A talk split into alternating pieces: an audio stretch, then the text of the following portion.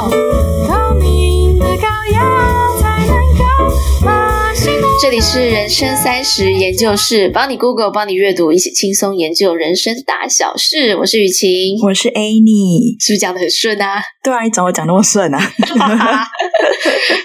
再次也可以，这也是人生三十研究室，帮你 Google，帮你阅读，一起轻松研究人生大小事。可以了。我们要赶快进入正题。今天顺风顺水，我跟你说，这一集我们要谈培养品味的方法。对，品味这件事情，大家一听可能会觉得很模糊。大家不常常在谈品味吗？品味这东西你看不到，你摸不到，很难说你的品味好还是我的品味好啦，没有客观的判断。但你知道吗？你想要做品味这个主题，我第一个想法就是跟我做 podcast 到现在心得差不多。像你还有我这种普通人，嗯，我们不管在思维或者是表达能力上，都是非常普通的普通人。对，哎，在我们自己个人的人际关系当中，要找到欣赏我们的人，是不是蛮难找？因为需要一点品味嘛，对不对？需要需要需要蛮特殊或者蛮好的品味，才能够发现我们。就是最近录 podcast，所以有这么多人都喜欢我们。你知道我多普通吗？你看一个人的关键字搜寻记录，就可以知道一个人的思维有多普通。我最近一次搜寻的关键字是。很烂哦，是签合约盖手印是要用哪一指？哎、欸，我没有查哎，所以是拇指吗？是右手拇指，是不是很普通的一种搜寻记录？就打开一个你很有兴趣的人，说说看一下他最近在想什么，看他搜寻记录，结果他搜寻记录是盖手印要用哪一指？哎，但是我今天要打破你这个想法，就是我们很普通的想法嘛？对，就是我先问你好了，嗯、你品味这件事情是天生的吗？还是后天？品味这件事情，你知道小朋友一生一生出来啊，他就是有偏好的啊。嗯、对，因为他一生出来是不是就有两个选择？他可以选 左边的奶，对，或者是右边的奶。嗯。然后很多宝宝，你是不是觉得我整个把你的水平拉低？不会不会，你继续说，你继续说。因为就是他有两个奶可以选。令人意外的是，有很多宝宝会只喝一侧的奶。嗯嗯嗯。妈妈都很痛苦，因为一侧的奶就会一直涨，一直涨啊。所以宝宝就是有偏好的啊。当然，它不是因为一边的奶比较美，我也不知道。你说的应该是品味，它是一边的奶比较好喝，就是一个人有天生的偏好。对啊，一个人生下来他就是就是会有偏好的。嗯，所以你认为品味这件事情是天生的吗？天性不一样，嗯、有偏好之外，也是有一个人的熟悉度的问题。嗯。人就是会天生选择自己比较熟悉的东西吧。嗯，我今天为什么会想跟你说品味这件事情？其实是大概两年前有读一本书，叫做《品味从知识开始》，它是一个日本作家水野学的作品。你从书名就可以知道，他认为品味是后天养成的。嗯，这本书从生活各个不同的面向谈品味是怎么诞生的。嗯，就我之前有看，你知道逻辑思维吗？嗯，就是那个创始人，他叫罗振宇，就罗胖，就是他之前他曾经手上不是他有讲一段话：将来的人不会为了柴米油盐酱醋茶付钱，但是他会为。琴棋书画诗茶的茶付钱，前面的柴米油盐酱醋茶的茶是一个物品，后面的琴棋书画的那个茶，它代表一个美好的时光。所以你可以，你可以整段也 需要再说重说一次。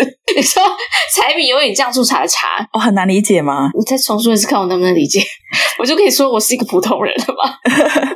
琴棋书画诗酒茶的茶付钱，对，OK，就是所以柴米油盐酱醋茶的茶是。喝下去可能其实是喝解渴的，或者是喝药药用的。对。琴棋书画诗酒茶的茶是喝美学的，它是代表一段美好的时光或是经验。嗯，像我们两个以前很爱去泡茶，嗯、就是去茶馆泡茶。嗯，我好想回台湾，找个好的茶馆有多难，你知道吗？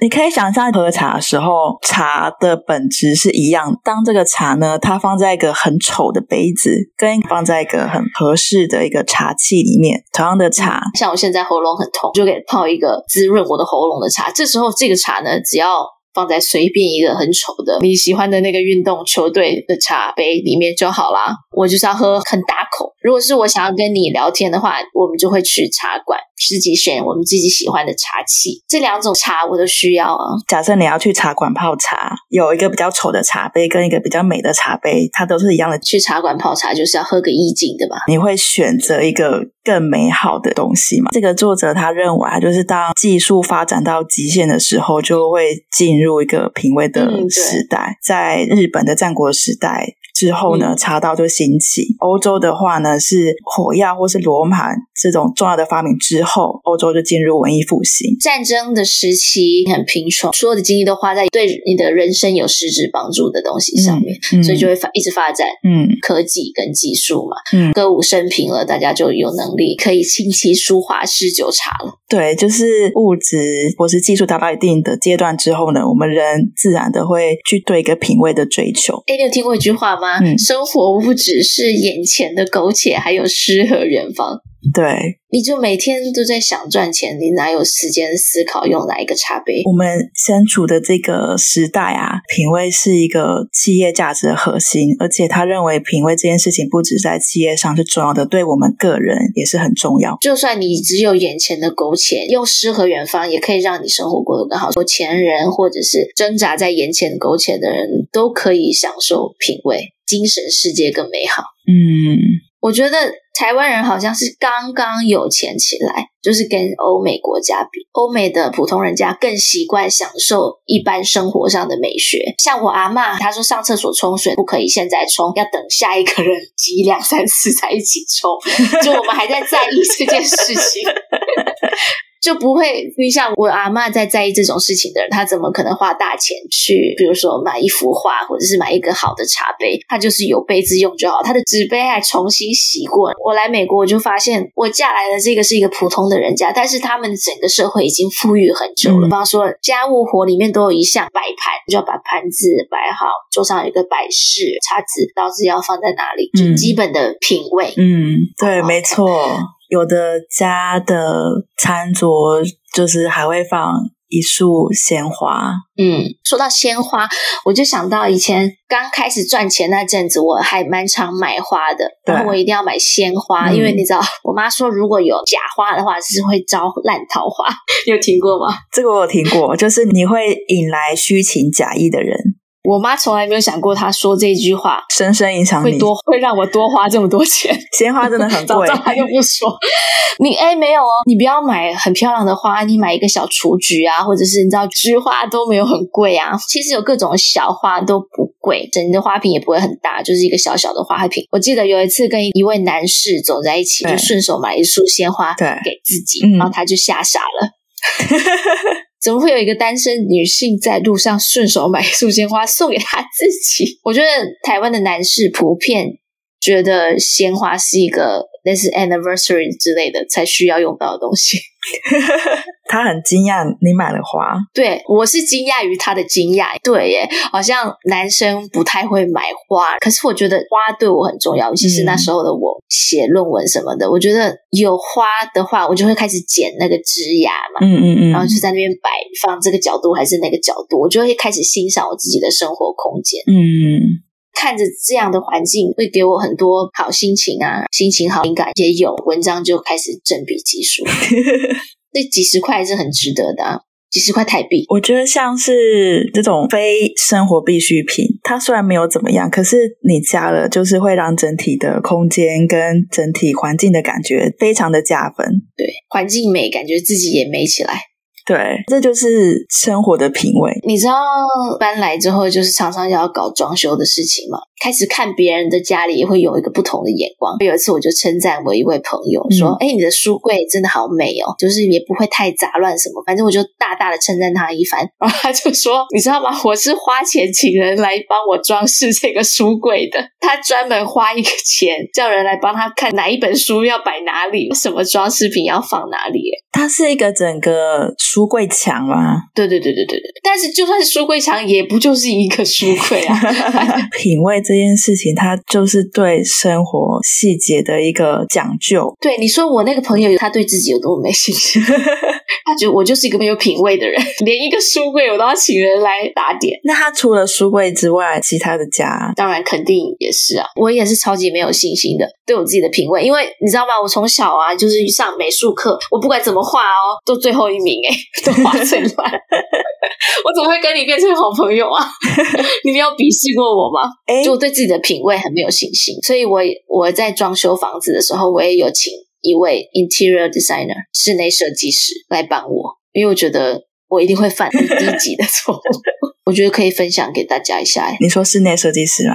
像他就教我的天花板很高，嗯，那我的椅子就要选比较高的，对，是一个比例的问题。如果天花板很高，椅子很低的话，越矮的椅子看起来就是越 cheap，这样子。就还有说要对比颜色，比方说我沙发是浅色，我的 Ottoman 脚放的地方那边就要选一个深色的。嗯嗯嗯，沙发都是方方正正的这种粗犷的线条，男性的线条。嗯，就要搭配一些阴性的柔和的，比方说圆弧啊的椅子或者是桌子。嗯，刚刚在想就是呃，为什么设计师帮你搭配这个东西会让你觉得是好看的？就为什么一个比较粗犷的线条搭配比较柔和线条，这样的搭配是好看的？当你要有品味之前呢，你必须要知道什么是普通。当你知道什么是普通的时候，哦、你要有一个衡量的标准。你知道普通后当一个基准点，你才知道哦，什么是在那个之上的。这个就要谈到人的感受，哦、我们会感受到什么东西是好吃的，什么东西是好看的，什么音乐是好听的。它这个感受性会有一个普通的基准，那个共通性是什么，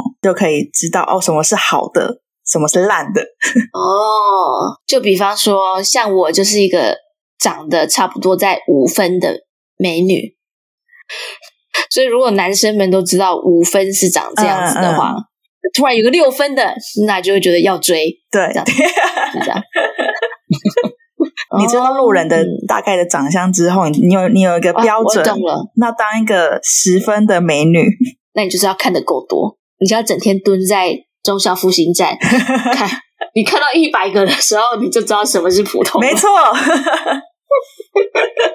这个东西是来自于知识，知识呢就是你每一天的累积的眼界。对，你要看得够多，你才知道大概的标准在哪里。任何品味，它其实都是经过时代的演变。以前认为的美，可能就是在一面墙里面，它可能会放非常多的画，但当时代慢慢的演进。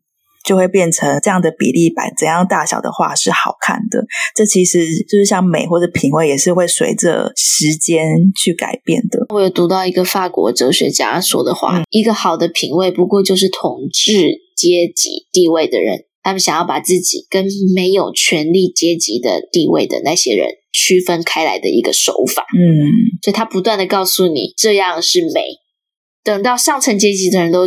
都同意你，中层阶级也同意你，到低层阶级的人都已经采用你觉得那个美的时候，统治阶级的人会赶快再发展出一个新的标准，什么是美，把自己跟低层阶级的人区分开来。像我就很讨厌看《女人我最大》之类的，为什么要一个时尚教主来告诉我什么是美？他认为的美其实不一定美啊。嗯嗯嗯，杂志上面说这一期的。这个趋势会不会只是他的一个手法？他告诉你，哎，你之前那个已经过期喽，你那个根本就是不时髦的，你的阶级跟我不一样。现在我又来一个新的，这个才是。然后我就很讨厌这样子，嗯嗯嗯，他一直推陈出新，好像用时尚趋势来把自己跟一般的人分开。其实这也是我喜欢 podcast 的一个原因，诶不管看什么电视，你都会不知不觉吸收到这些讯息，耶，让你在意自己的外表，嗯，然后在意说，哎，你是不是落后了？是不是没有跟上？你的外表是不是需要多一点保养品，多一点衣服、鞋子，包包、珠宝，巴拉巴拉。做 podcast 的人也不是演艺人员，所以他们也没有那么注重外表，也不会有这么多广告跟视觉的冲击。就可以专注在你的心灵上，嗯，就是他利用你去找这个，让你去买，去增加你的消费行为，消费主义，嗯，对，这样才可以有收入跟商业利益嘛。哎，我之前才在跟朋友聊聊到这个话题，其实你要退休的话，你现在退休也可以，你你只要搬到不丹，或者是泰国一个小岛之类的，嗯、那个 cost of living 就不用花什么钱，你也可以活得很快乐呀。世界上最快乐的人是谁？不单人。你不能退休是那些欲望，要不要退休是看你生活当中你最低的生活的开销。对，所以你要退休有两两两个手法，一个是不断的争取收入，一个是不断降低自己的生活开销。对，但就看你要不要去降低你的生活开销。人没有开发这一点，你知道吗？就所有的媒体都在刺激他们更多的欲望，没有这个趋势，你知道吗？没有人在开发自己最低的生活水准可以到哪里。其实有啦，就是如果去一趟背包旅行，嗯、你知道吗？其实我最美好的一次经验，到现在跟我老公每次吵架就要提出来。有一次我们在背包上山，住在山上的一个小屋里面，嗯，等于是我最长的一个爬山的经验，因为要在山上住一个小屋嘛。嗯、我就是那种也不是娇生惯养，有好的住宿环境，我当然就是选好一点的嘛。对，但殊不知那一天哦，那个住宿环境之烂，床板很硬，嗯嗯、整个地方都没有 WiFi，嗯，食物也是生的火腿什么之类的。嗯 就是什么都很烂，我就在一个自然的环境里面，嗯、什么声音都没有，手机、嗯、也不能看，对，也不能充电，什么什么什么什么都没有，就一个火炉，我跟我老公。那一个晚上就是很宁静，聊了很多东西，嗯、饭之难吃，没有是人家是瑞士很好吃的经典瑞士的食物，但是台湾人肯定是吃不惯嘛，嗯、但在吃的过程。唯一的我欣赏到的地方就是那一个火炉，嗯、就这样子而已。那时候就探索了我的一个更低的底线嘛。就其实我这样活也很快乐耶。如果现在我要退休，我就住在一个山上的小屋里面，不然我每天也活得很快乐。何必要再经历三十年的汲汲营营，然后买什么东西？我突然想到富翁与渔夫的故事。有一天，有个富翁去个海边。他问一个渔夫说：“你快乐吗？”我很快乐。那渔夫就说：“哦，我很快乐，因为每天就是捕鱼，过得很知足的生活。”嗯哼。富翁就看着他说：“就觉得我毕生花那么多时间，不就是为了追求这个平凡的快乐吗？”哎，我我是不是有曲解这个故事？没关系，就算你曲解，你也说的很好，我可以理解你这个故事的 lesson。所以说，就是富翁在渔夫身上学到一点东西。富翁他追求不就是那个一个平凡的快乐？那这个平凡快乐是渔夫每天已经，当你很知足的时候，你就可以得到了。但是呢，对，知足渔夫他终其一生，每天都只能在他的那个小岛捕鱼。可是富翁他有很多的选择，他有很多的自由，他可以选择今天去那个小岛，明天去瑞士。依他的心之所向，他可以自己各种摧残自己方式。呃，一定的财富或是选择的时候，你可能今天觉得在那个小木屋很美好，可是当你必须三百六十五天或是十年、二十年都只能在那个空间生活的话，你有那个自由度，你还会快乐吗？好，你成功争取我继续录 podcast，不要马上退休了。你成功了，没有？像我最近去住一个 Airbnb。嗯我一直就是想要住在 property 是紧连着河边的，我就想要这种，就到这个 Airbnb 到了之后，就是一个清洁的人员跟我说话。那个清洁人员他就是一年三百六十五天住在那每天就是清洁，住在这个这个他他那个图很美，就在河边，还有花园，就走走路走到河边，就看到另外一个人跟我打招呼，另外一个人也是一年三百六十五天住在这边的那个。Gardener，嗯，园丁，那园丁呢？他也是快快乐乐的住在这个土地的一个小房子里面。对，他每天就是勤耕雨读。他们两个的生活不就是我一直想要的生活吗？嗯、对，就是在河边一块土地上面，嗯、就是整理自己的家，嗯、整理自己的花园，嗯、修修剪剪。嗯、每次跳到河里面游一游，就是哎，那他们现在就达到了，他们也不用赚很多钱。那个屋主本人现在不知道在哪里。屋主本人那个时刻没有在享受那一块土地。那个 gardener 假设他有自由的话，他可以选择想去的任何地方去修剪树木，他不用人被绑在那里。但这是他的选择，我也觉得他这个选择很好。他喜欢这样的生活，然后他也得到快乐。你知道不丹人为什么最快乐吗？因为他不知道别人活得这么好，所以人家问他说：“请问你幸福吗？”他就大家都说我很幸福。结果调查指出，不丹人就是全世界最幸福的人。这就回到刚刚讲的，当你每天吸收很多的知识资讯量，你就可以知道那个标准在哪里，然后就让自己自卑，就说啊，没有达到标准。我刚刚想起来有一个社会学家叫 Piaget，他有定义的品味跟偏好会影响每天的生活，引导你要做怎样的选择。嗯，那你觉得你选男人有品味吗？学习当中，就是目前都 选到还好的，是不是？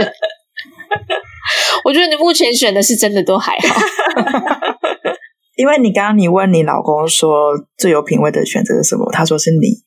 那你的答案是什么？不是你问这个，意思是他是不是我最有品味的一位男人？是不是？我觉得当然也一定要先说他呀，因为毕竟他就是一个美感的美感上的最重要的一个选择。如果不说他的话，感觉好像是前男友。第二的话，我觉得就是房子了。嗯，我觉得人是会每个人都必须要有品味，不能说，比如你是读艺术的，或者是哦你是读设计的，所以你很有品味。那我是做资讯的，我就抱歉，品味跟我没有关系。不能说品味跟你没有关系，因为这个关系到你的个人的竞争力跟你的自己的选择。我不能同意这一点呢。我觉得你不在意品味，就不在意啊。你说爱因斯坦他也有在意过他的外表品味，或者他生活上的品味吗？好像也没有吧。他就是专注在一份热忱的事情上面，他觉得生活中其他事情都不重要。我觉得你不在意也 OK。品味就是一种礼仪，你不用跟别人相处的话，对不对？像爱因斯坦他就不需要跟别人相处，那别人就会尊敬他，把他拿起来膜拜。如果你不用跟别人相处的话，不用对别人有礼貌的话。其实 OK 啦，在工作上也是需要有品味。假设你是一个面包师傅好了，那个面包师傅他有品味的时候，他可能会选择比较好的水、好的酵母去制作很好的面包，或者是面包比较漂亮。他店里面的装潢是比较没有品味的。同样的面包店有两间店，这两个面包是一样好吃的，他就会选择比较美的那个面包店去买东西。但是。你去嘉义哦，因为我是嘉义人，台湾嘉义。你去嘉义的话，你如果看到两间面包，一间富丽堂皇，另外一间小小的，你一定要去小小的没有打扫干净的那一间，因为那一间的老板他是真正会做面包的，另外一个是学行销的。假设在不知道好不好吃的基础上的话，你一定要走进那一间小店，对吧？这是基本的常识吧？就像鸡肉饭，如果去你去大间装潢好的那个，一定是。别人来投资的啊，那你就要去小间那间才是老字号啊！我不同意耶，你不会走进去小间的鸡肉饭，你不是待过嘉义的人吗？我也是嘉义人啊，可是同样一间火鸡肉饭店，一个是他没有在注重用餐环境的，跟一个有注重用餐环境，我当然会走进比较干净的店里面去用餐啊。那你就不是老饕，我告诉你，老饕的话就会走进去那一间看起来不起眼的那个水野泉里面有也有这个例子，你就是会走进去一间长得像漂亮少女咖啡馆的拉面店的那种人。对不对？因为你要去拉面店，你就要走进去长得像拉面店的店啊。台湾其实有很多店，比如水果店好了，它上面可能有红布条，就大大的写怎么什么特价什么的。跟一个对整个设计比较有 sense 的人，光是他选的颜色跟他的用字跟他的配色就会不一样。一个可能比较不注重的人，他可能就是红色颜色。那另外一个另外一个可能他用的就是比较有稍微有点渐层。我突然想到，就之前学校老师在讲说，哎，为什么台湾小学的用色都这么饱满？都是用那个颜色的原色，它不是用那个有色阶的颜色。换带个对照组是一个日本的小学，它那个小学外面的颜色就是看起来是比较和谐，原因是因为它用的不是原色，而是用它是有选色，它是有选过色阶去搭配起来的。Tiffany 蓝、莫迪蓝色的绿之类的，就是去比较那两个 最讨厌两个不一样的差别，就会造成两个市容的不一样。那你说日本的小学？是是不是受过比较多美学的教育，才会产生这个区别嘛？是那种职人的精神跟对小细节的重视。但是说回去，刚刚水果那一题啊，红底白字的水果摊，左边、右边是一间富丽堂皇用木头的水果摊之类的，木头篮子，对，Tiffany 蓝的招牌，你还是要走进去红底白字那间哦。因为啊，你付了很多钱在行销上面哦。你如果走进去那个 Tiffany 蓝那一间的话，你走进去红底白字那一间啊，你所有的钱就是买到那个水果，所以你要买同样水果那一间会贵很多。因为像 Amy 这样的少女都会选那一间，他们就会在付那个包装的钱，是不是很想挂电话？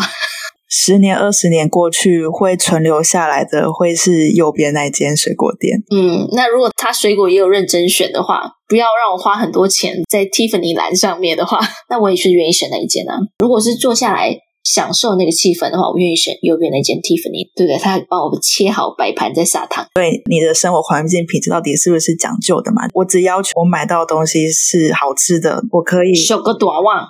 我可以忍受水果摊下面有水渍，或者是有 有有蟑螂爬过的一大滩水，有蟑螂爬过的地摊，然后去可能一两只果蝇的里面去挑水果，或者是我要选择嗯右边那一间干净、已经会每天消毒的店。嗯、生活不虞匮乏的时候呢，我会选择右边那间店。我我会说这个跟每个人有关，就是假设是办坐办公室的人，他每天都需要做很多的简报嘛。那你可以想象，当你在做简报的时候，你同样要讲一件事情，这个图表可能比较丑，它的资料很多，字放的很小，可能是用新细明体字等等去排，跟另外一个他已经整理过好资料，也许是用一个图去呈现他所要讲的同样一个事情。我觉得任何的老板，当他要听，诶，你要生气之前。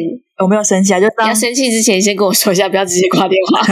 因为我，因为我想到啊，你看你在大学的时候，有一种教授，就是每天都用新细明体，可是他逻辑很清楚。嗯嗯。有另外一个教授，新进的一个少女教授，他就在那边排版，对，然后逻辑不清楚，那还是宁愿星系名题白底黑字的，所以这是逻辑的问题。那个没有美学概念的教授。但他逻辑清楚哦，他一定是穿着个蓝白拖来上课的。刚毕业的美女教授，她就是会穿戴整齐，逻辑不清晰，但是用 Tiffany 蓝。我觉得我跟我刚刚的那个例子可能讲的不够好。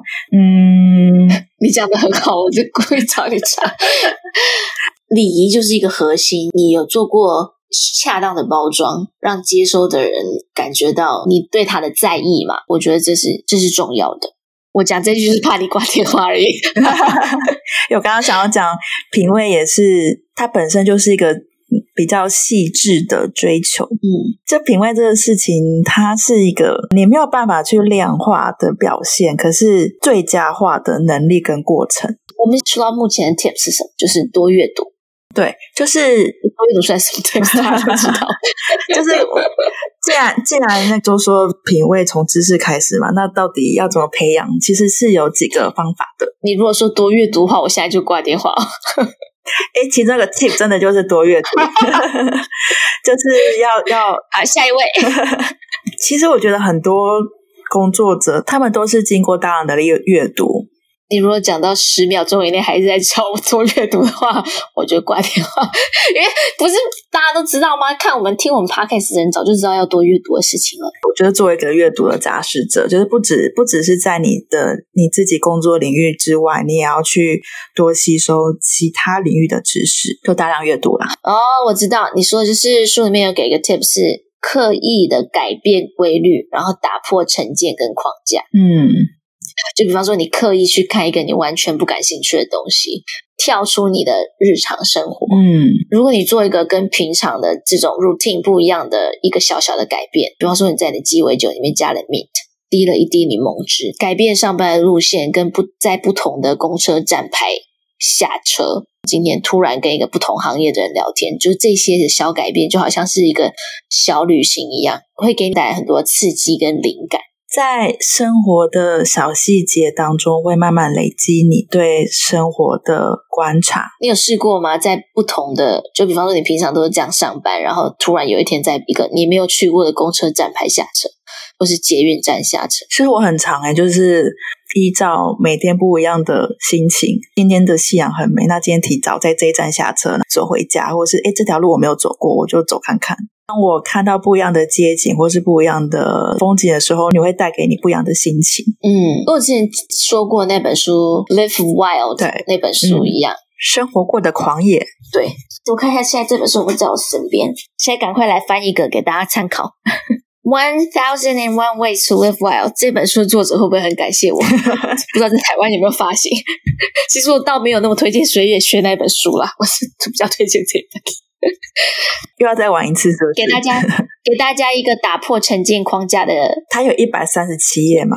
这一页不是一个活动，但是一句话是 It's never too late to have a happy childhood。永远不会太晚来拥有一个快乐的童年。哦，我老公就是活在这句话里面的人。我老公每天就是在活在童年里面。他昨天把我儿子放在他肩膀上面，然后我儿子的那个帽子掉在地上。他就想要用脚把那个帽子踢起来，然后希望可以踢到我儿子的头上。他就这样尝试了数次，他只是不想弯腰吧？我儿子就在那边配那个男儿当自强的音乐，你知道吗？哒哒哒哒哒哒哒哒哒哒哒哒。哎，你这个你应该尝试一下。Have a nighttime picnic in the garden，在你的花园，或是你应该有阳台，或是顶楼有一个。晚上的野餐，这个蛮好的诶，可以看月亮、看星星。可以。那要吃什么？做一道自己没有做过的料理，想想就很美好哈。我也是做新的事情会有很多灵感，读新的书，嗯，跨一个领域。好，你刚刚说那个阅读这个 tip 很烂吗？你 想到了是不是？想到一个更好的吗？你要去解析经典。经典之所以经典，它就是已经经过了时间的考验，因为是经典，所以它是经过大部分的共同的认同，所以它才会是经典。它可能是配色，或是那个比例，或是那个质量很好。对，像经典的歌。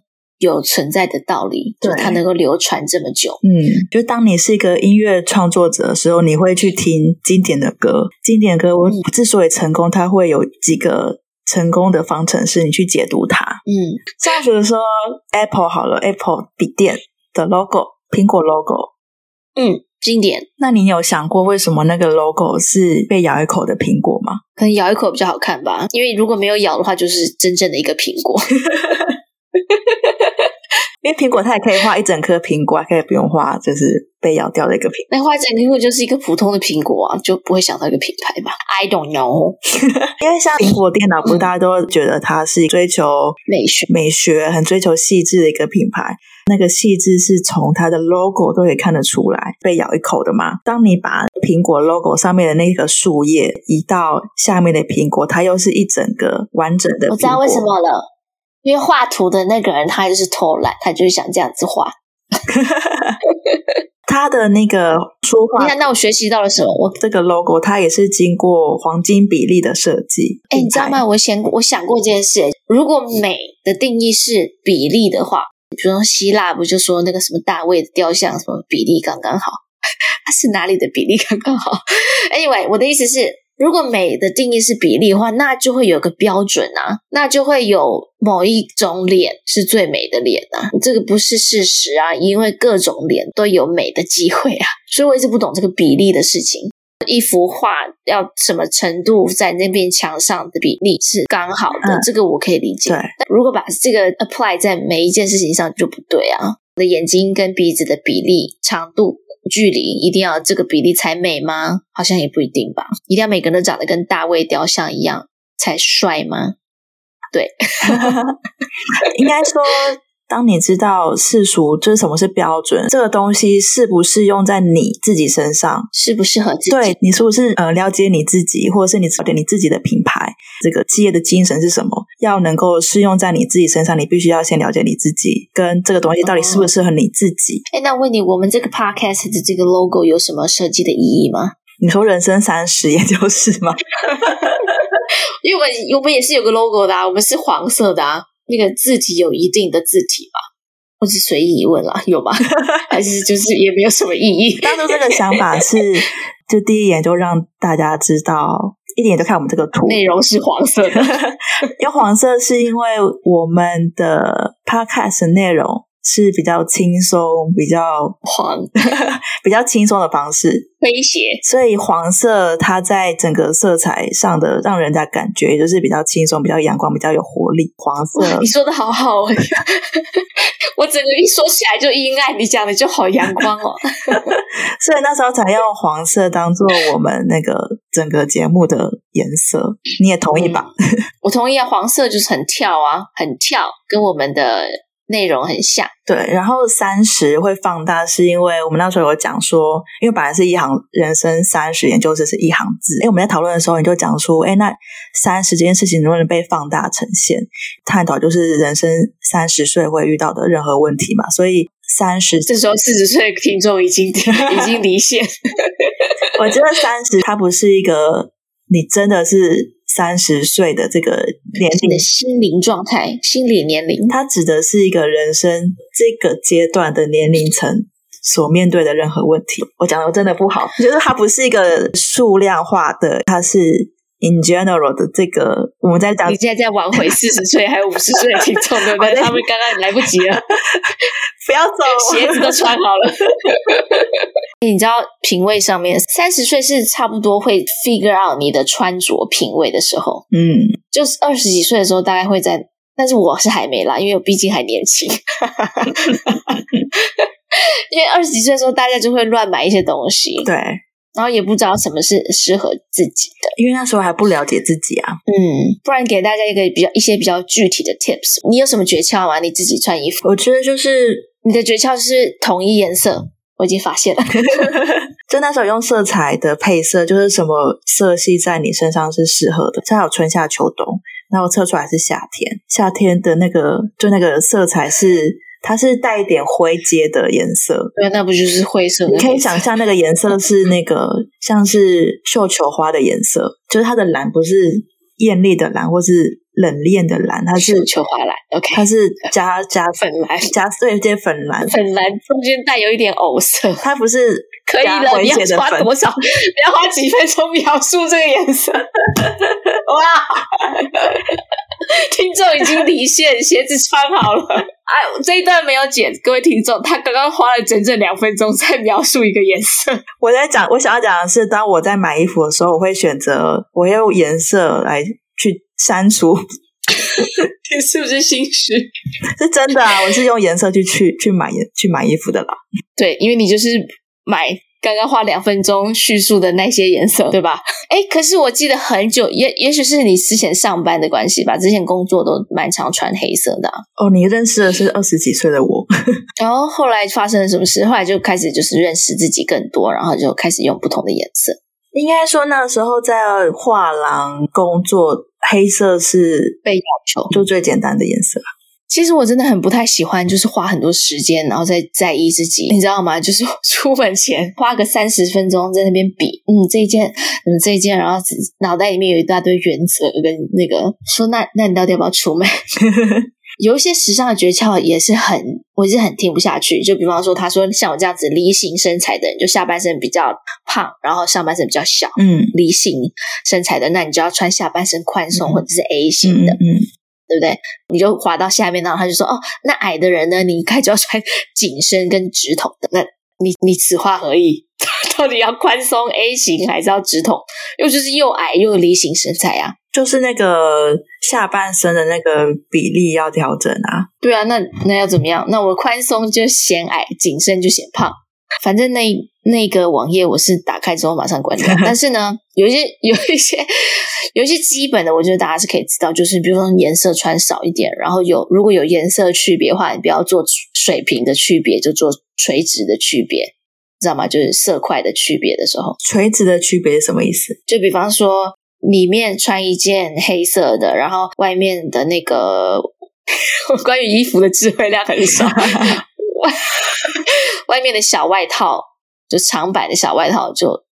这样之后不就会产生垂直的颜色区别吗？啊、哦，色块的有色块的时候比较比较水平，嗯、哦，就要垂直的色块。我觉得这种简单的原则我还是可以听得进去的。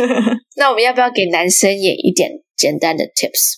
男生基本上都想看起来比较壮嘛，所以如果有不同的领子的 T 恤的话，应该要选圆领的，看起来你的肩膀会比较宽。然后图案如果在上方一点的，看起来会比图案整片或是靠下的还要壮一点哦，就是视觉上可以美化。对，如果你是肚子比较大的男生的话呢，那你就减肥，没有别条路了。小小的可以穿直条的东西啊，对啊，因为肚子大就是可以用女生一样，对，用直条去垂直的色块，让那个视觉可以美去修饰。对，那如果身身材是倒三角，很身材很好的那种。那你就穿什么都会很好看。不过我们大部分的男性听众应该就是都是这一种吧？你说壮硕的吗？还是我我们的？我感觉我们的听众应该都是身材倒三角，穿什么都会好看这种吧，对不对？因为如果不是的话，麻烦你转回去听古癌没关系。开玩笑的，什么身材都可以听。穿衣服对工作效率是有影响。Scientific American 就有指出，如果你穿正式的衣服的话，可以帮助你做抽象的思考；或是穿那种实验室医生那种大袍的话，就会可以帮助你专注。嗯，如果你穿红色的衣服的话，你去举重可以举得比较重。衣服真的会影响人的感觉。Science of US 的有一个报告说，如果你在办公室里面穿的比别人就是一般平均其他同事穿的更休闲的话，其实你会产生比较高的生产效率，也会给别人的印象感觉你比较会你的工作。嗯，You're better at your job，你做的比较好，因为是给人家这种穿的和别人不一样，好像你的自主性比较高的感觉，好像你比较厉害。嗯嗯嗯，就穿的休闲反而感觉比较强。我之前呢、啊、有认识一个男的，他的名字叫做 Tom，Tom，他超帅的，穿衣服的品味什么都超级好，然后男模的身材，他的五官就是差不多像，就是所有爱情喜剧第一男主角的差不多那种五官，反正就品味很好，印象很好。跟他一起玩了一个晚上，喝酒跳舞什么都超级 OK 的。然后回去宿舍以后，我们宿舍很近嘛，对，晚上的时候就听到砰一声。碰完砰一声完了之后，就哐哐哐哐哐哐哐，就有人敲我的宿舍门，然后就出现一只血淋淋的右手，要现在要送他去医院。然后就问他说：“请问发生了什么事情？请问这位 Tom 先生 这么品味良好、男模身材的 Tom，表达一点关系嘛？因为因为以免就是未来要发展成什么样的话，表现出自己的那个。就他说，因为邻居很吵。”叫他们安静不安静？他太生气，然后他就一拳就打向那个紧急逃生的照明灯。哇哇！你看品味很好，这种超帅的，我真的没有见过那么帅的。立刻 Tom 就变成嗯 Tom 了。你有发现我讲这段只是为了要说嗯 Tom 的笑话吗？对，是不是有上当的感觉？我们刚刚要交给观众 tip，。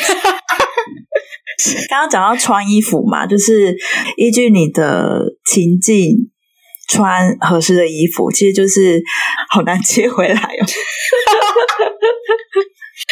没有，我是说，我刚刚那个故事的 lesson 是说他穿衣服的品味很好，你知道吗？然后你就会让人感觉就是真的印象很好，超级加分加分加分，但是也没有用，立刻嗯，他。我们要教给观众 tips，就除了要多阅读，然后解析经典，还有就是刚刚其实节目我们当中一直都有提到，就是你要了解自己，嗯，知道自己的品味喜好，知道自己适合什么，去选择合适的衣服穿在自己身上，才是会是有品味的人。嗯，我好像还没有了解自己，在生活当中去选择。尝试去为自己的生活添加惊喜，去在生活当中做一点不一样的事情，也可以帮助自己培养品味。嗯，然后生活也可以过得很狂野。对，这一集品味就讲到这边啦。好，希望有品味的大家有喜欢这一集，因为你如果没喜欢的话，会不会是 你品味的问题呢？哈哈哈，拜拜，下次见。